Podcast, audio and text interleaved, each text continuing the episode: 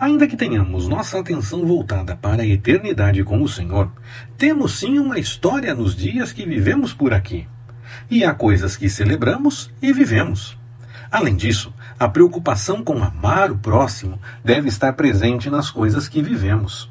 O texto mostra várias situações e podemos pensar em outras tantas.